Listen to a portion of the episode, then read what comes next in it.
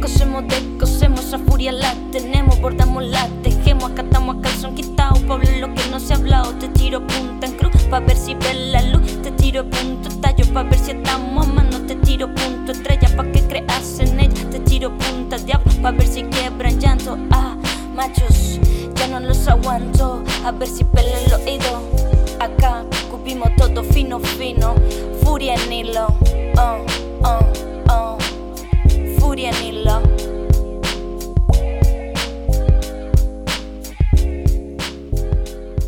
Bienvenidas y bienvenidas a Furia en Hilo. Les saluda su anfitriona Karen Esquivel. Y les saluda Claudia, su coanfitriona. Hola Furiosas, hoy nos acompañan Marga, historiadora del arte, y Gala, artista plástica. Muchas gracias chicas por estar acá en Furia en Hilo. Hola, gracias por la invitación, Karen. Sí, muchas gracias.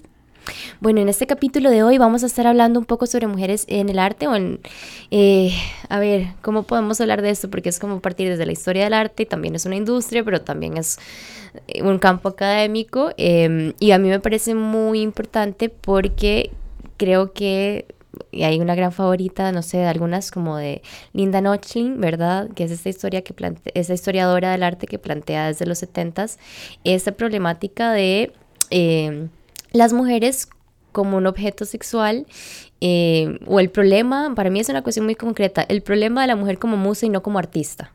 La inspiración. Y no sé si alguna de ustedes quiere tomar esta, esta primera premisa para... Eh, bueno, sí, es como todo un tema, ¿no? De justamente como de los 70s para acá, ¿qué, qué pasa con las mujeres en las artes? Lo plantean las Guerrilla Girls como estamos en los museos, en todas las paredes de los museos desnudas, pero quienes producimos... eh, no estamos ahí en, esas, en esas paredes. Eh, con costos estamos en las bodegas y los acopios de los museos y ni ahí.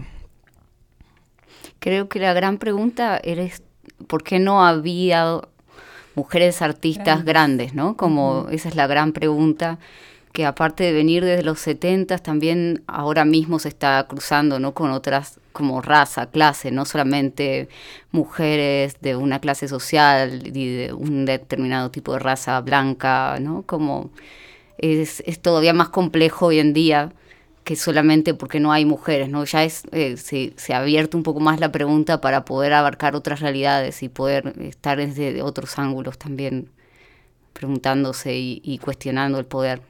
Y que bueno, viene incluso desde mucho más atrás, ¿no? Porque muchas mujeres que componían o que escribían en algún momento ni siquiera podían hacerlo a nombre propio, tenían que hacerlo bajo seudónimos o nombres masculinos para poder ingresar a este mundo del arte. Sí, creo que eh, ese tema justo tiene como mucho que ver con el tema del, del genio, ¿no? Del genio como creador, de la figura del genio artista incomprendido, del genio romántico.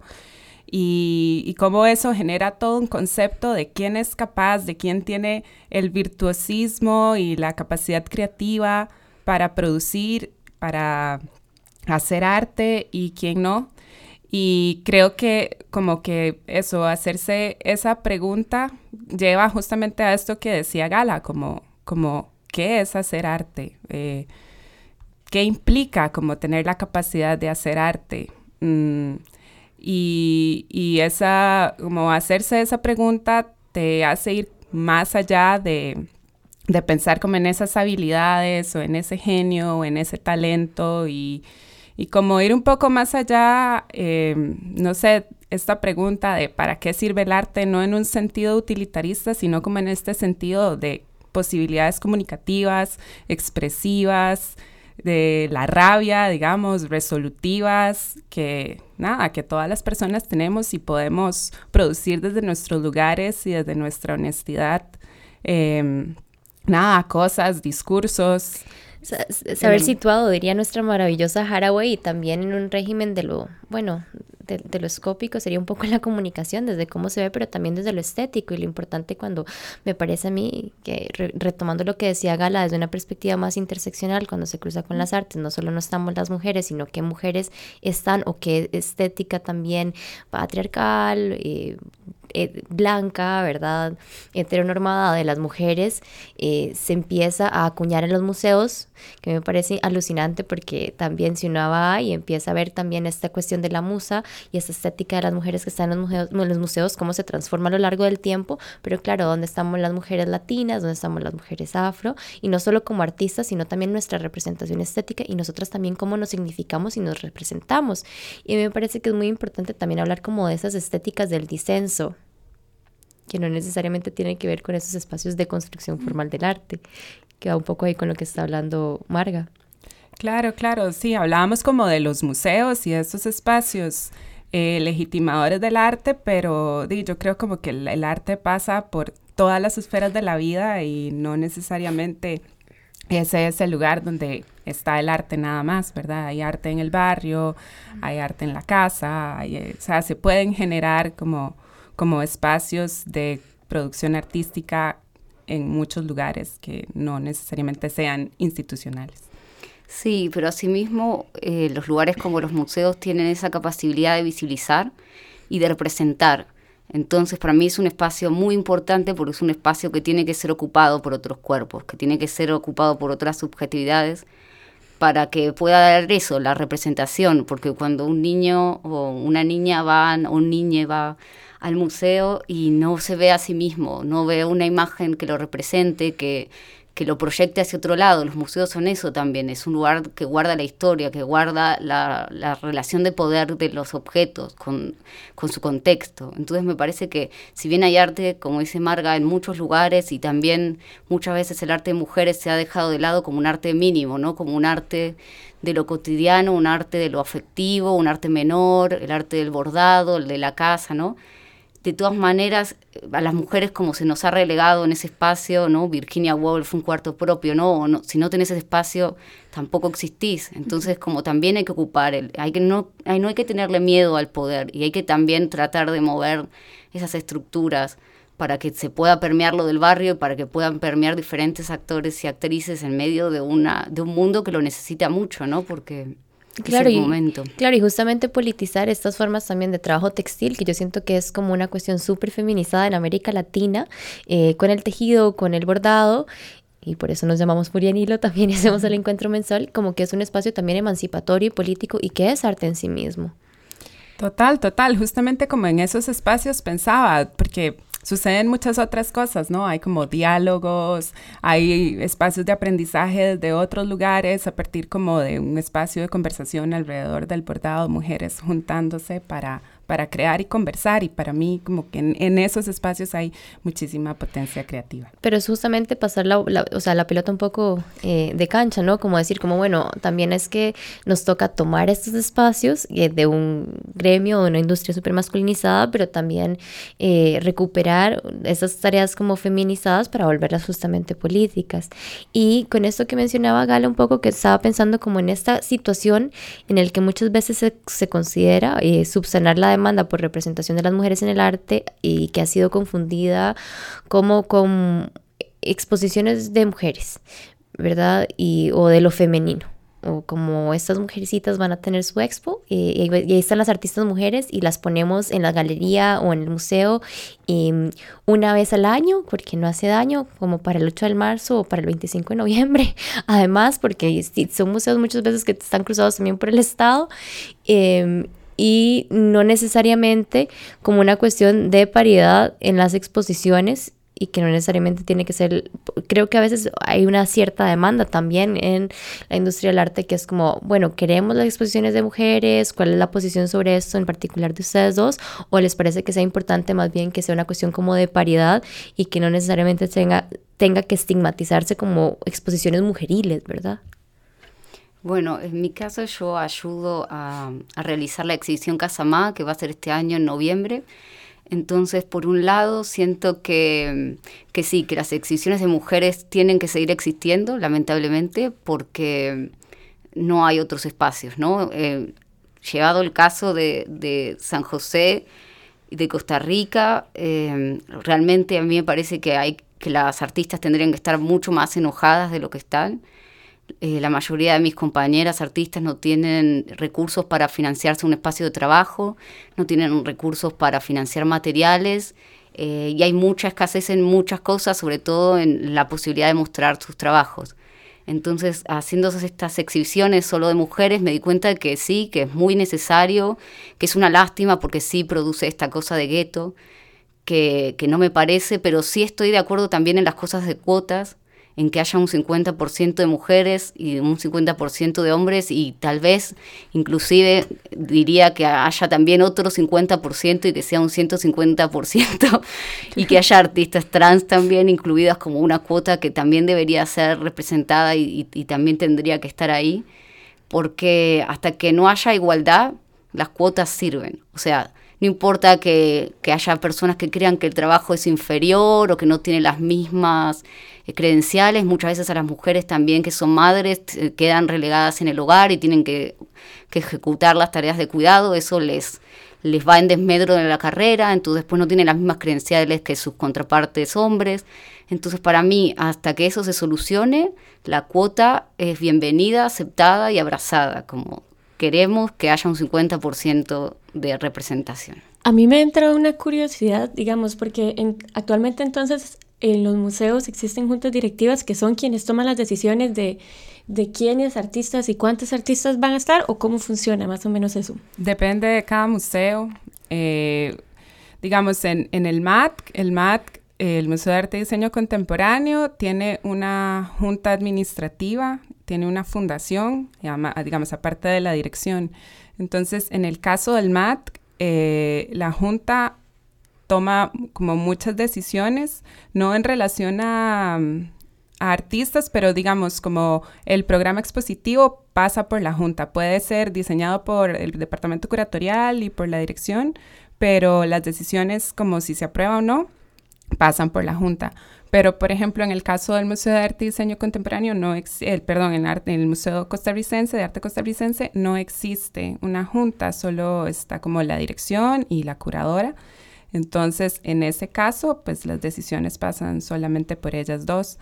Eh, igual, el, el Ministerio de Cultura y Juventud tiene como por directriz el tema de la paridad, como todas las instituciones del Estado. Y, y, ojalá, ojalá los museos aplicaran esas políticas, pero ni siquiera eso sucede, ¿verdad? A mí me encantaría también que, que las exposiciones tuvieran que ver más como con temáticas y, ¿verdad?, elecciones, no sé, estéticas y políticas y no tanto decisiones numéricas. Pero bueno, yo estuve trabajando como curadora en un museo un tiempo corto y esa, para mí, ese era como un, tema de la decisión de los criterios curatoriales, era de, por lo menos, bueno, es mujer, ok, entra. Luego veo qué trabajo hizo, pero tratar de, de subir un poco los números en las exposiciones del balance hombres-mujeres, porque por lo menos desde la colección del Museo de Arte y Diseño Contemporáneo, que es la que conozco, el desbalance es, es, aplastante entre mujeres y hombres. Y que ha sido una deuda histórica también, o sea, de la historia del arte también hemos estado eh, a contracorriente y que además culturalmente se normaliza, como dice Gala, no hay suficiente rabia, no hay suficiente furia en la calle y también lo importante de que las mujeres en el arte se organicen como eh, en Casamá y también con Paradise, que es un espacio de trabajo de artistas mujeres en este momento. Sí, incluso ahí yo lo llevaría un poco más lejos. yo creo que en este asunto ya de las artes visuales en Costa Rica ya trasciende el género y el binarismo y va hacia otro lugar. Ya para mí el enojo tendría que ser ya de todos los artistas del país. Digamos, no hay becas, no hay posibilidades de viaje al exterior, incluso aunque tengas una invitación. Eh, no sé, hay concursos en los museos donde no dicen qué premio vas a recibir por mandar tu, tu trabajo, no financian los costos de envío de obras, hay muchísimas irregularidades. Es realmente eh, como que las artes visuales en Costa Rica fueran el eslabón menor de todo el resto de las artes posibles, ¿no? Entonces, e incluso yo doy una clase los lunes y tengo muchos alumnos que son estudiantes de las universidades de arte locales y la mayoría están muy enojados eh, con de diferentes ámbitos universitarios y diferentes momentos de la carrera, como que no ven una solución, no ven una salida, no ven una oportunidad. Entonces creo que Costa Rica les está fallando a los artistas visuales en general. Y incluso a eso, si sumado que eso es un cuerpo femenino, eh, es, las posibilidades de, llegar a algún lado son mucho peores, ¿no? Como que estás en, ya en desventaja, ya estabas en una carrera de desventaja y sos mujer, entonces ya vas a estar en el último pendaño de la escalera de importancia, ¿no? Como... Claro, y si sos madre o sos vienes de una zona rural, también eso se va a ir acrecentando. Em, y también, bueno, como reencauzándonos un poco, quería, ahora que Marga hablaba un poco también de estas eh, prácticas del arte fuera, de estos espacios em, de artistas, como hablar un poco como de la diferencia o la importancia para mí desde una estética, desde los feminismos, que en la historia del arte siento que ha dado como una, ha empujado un poco ahí como el reconocimiento de las artistas mujeres y la diferencia entre el arte político o el arte feminista y el activismo. Bueno, ahí me gustaría citar a Emilia Prieto, que decía que todo el arte es político en 1937. Entonces, básicamente es eso. Hay mucho arte que está vinculado directamente como en el movimiento feminista en un momento de concientización y de llevar el mensaje hacia otro lado. Es una herramienta más, ¿no? Una herramienta visual que puede permitir comunicar desde otro ángulo, ¿no? Porque las artes visuales básicamente es eso, es comunicar. Entonces creo que está, está ese lado, pero asimismo cualquier persona que esté creando algo en este siglo XXI, donde está Bolsonaro hablando de que Pinochet es un héroe, me parece de todas maneras una inversión del tiempo en algo que va a ayudar a sensibilizar a la comunidad o a trabajar en ese aspecto.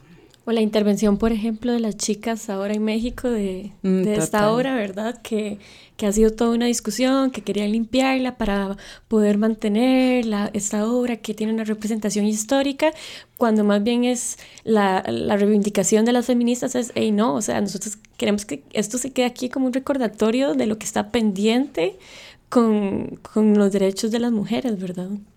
Sí, sin duda, total.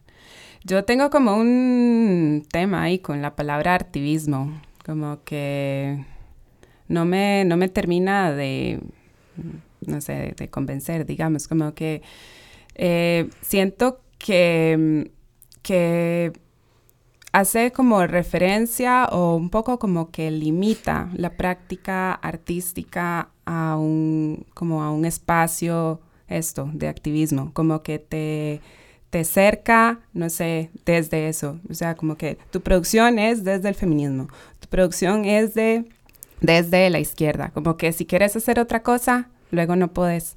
Entonces, siento que eso como que le resta autonomía al arte, pues, pero nada, es como un tema personal.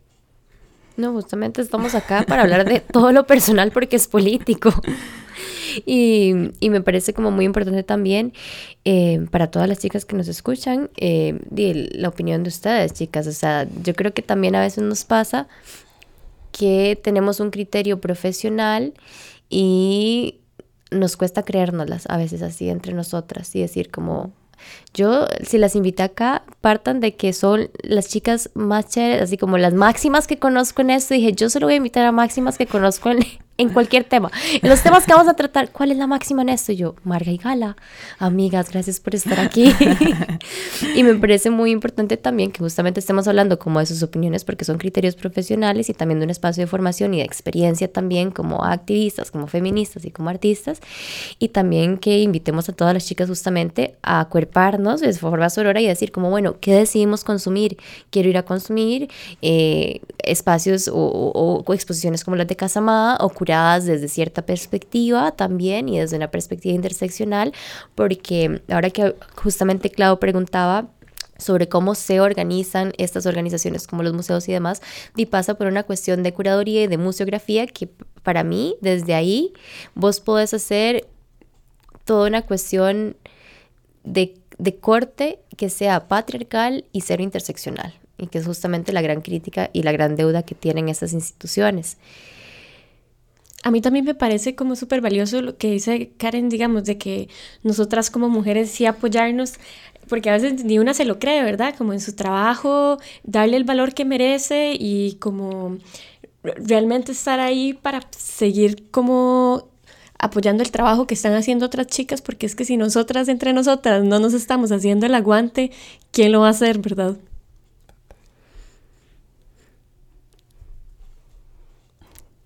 Total. bueno, Gala, y yo quería preguntarles a ustedes en particular, em, porque creo que a ver, a nivel de legislación hablamos mucho como de la violencia contra las mujeres y de la discriminación contra las mujeres en los espacios, pero ahora Gala apuntaba que no hay una política pública, por ejemplo, sobre la discriminación de las mujeres, mucho menos de los cuerpos feminizados, en la participación de las artes, que se supone o se asume que porque hay espacios que son del Estado deberían tener paridad, pero no los tienen. Eh, ¿Qué acciones así desde, desde las prácticas de las mujeres les parece a ustedes que es importante también como asumir? Mm, bueno, recuerdo a principios de año que hubo una exposición en el MAC y había, era una exposición de pintura. No recuerdo cuántas pinturas había, pero recuerdo que eran 10 pintores hombres y solo dos chicas pintoras. Y entonces eh, bueno, hubo un par de chicas que llegaron con una camiseta que decía, en esta exposición hacen más falta mujeres artistas.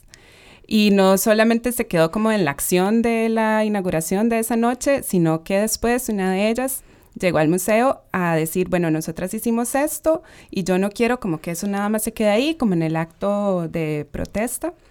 Quiero como generar algo a partir de esto y planteó construir junto con, el museo un mapeo de mujeres artistas para que el argumento de no las conozco, no sé quiénes son, no sé cuántas pintoras hay, por eso no las puse, no pueda, o sea, no, no tenga validez porque vas a tener un mapeo de mujeres artistas ah, que salió del museo en el que trabajas y no, no puedes como negar que hay pintoras, por ejemplo. Y también, bueno, está esta cuestión del, de la lista o, del, o sea, de esta red, pero también está como la red, ¿verdad? Claro, estamos también haciendo una red que, que, se, que no esté solamente centrada en San José, sino que también intente abarcar producciones de otras partes de Costa Rica, sobre todo incentivando a las personas a tener un espacio de trabajo, porque es muy importante para las artistas eh, mujeres o de cuerpos feminizados que, que, tengan realmente este espacio para poder dedicarse a hacer lo que les gusta y hacer lo que, lo que quieren expresar. Pero a su vez, eh, llegando también a lo que dice Marga, como sí, es cierto también que, que está bien eso, pero esta persona que se acerca está trabajando por fuera de la institución, o sea, está haciendo un trabajo gratuito, ¿no? Y eso también tiene que cambiar porque los artistas tienen que dejar de trabajar gratis, tienen que dejar de pagar su propio envío a los, a los certámenes, tienen que empezar a ser remunerados por su trabajo intelectual y su trabajo artístico. No puede ser que todas las universidades en Costa Rica te pidan que vayas a dar una charla o un conversatorio y que nunca haya ninguna remuneración para ningún artista de la gente que se invita a participar. Entonces, en, en, ese sentido es cuando yo pido furia y, enojo. Quiero que la gente se pare y diga, no, esto está mal.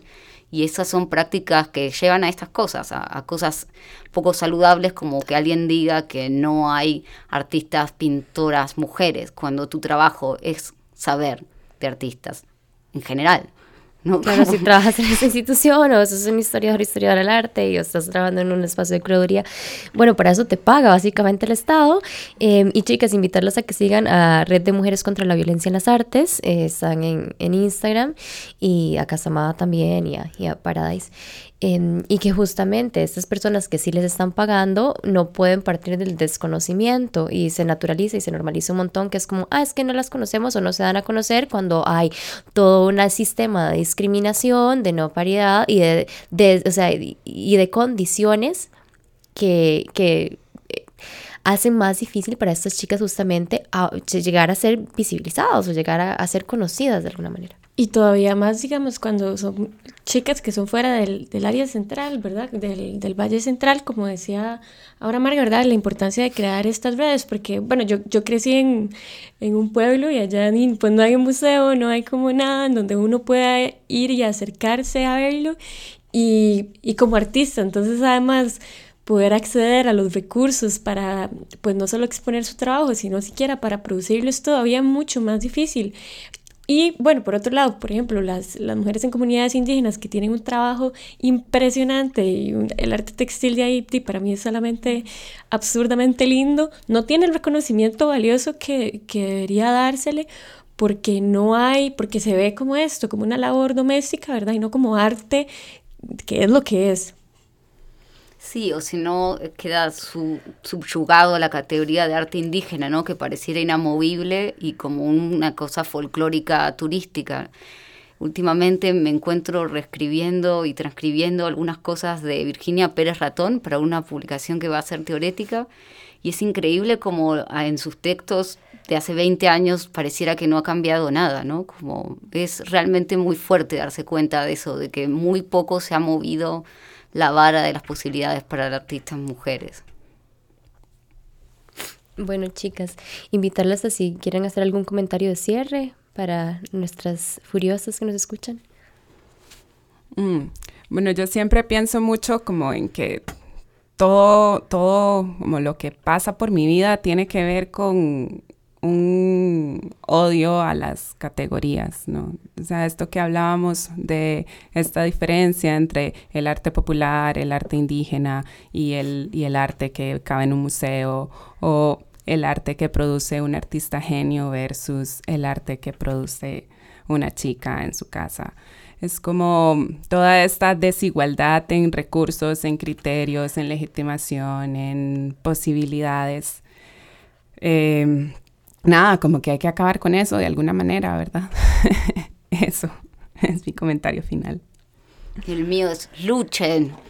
Es ahora su oportunidad, es ahora. nadie les va a venir a dar nada si ustedes no lo reclaman. Como nada va a cambiar, no van a haber más mujeres, no va a haber más oportunidades, no va a haber más espacios expositivos si la gente no los crea, si la gente no los reclama, si la gente no presiona, digamos, si no hay desde abajo una fuerza que empuje a los de arriba, nada va a cambiar.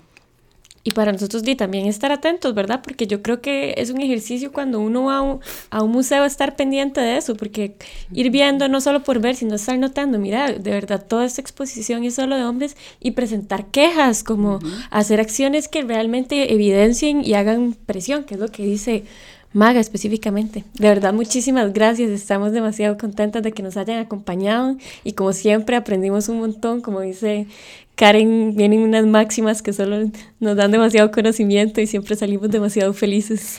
Claro, y que esperamos que las chicas que nos estén escuchando, no solo a nivel local, sino a nivel regional, también eh, se lleven como estas...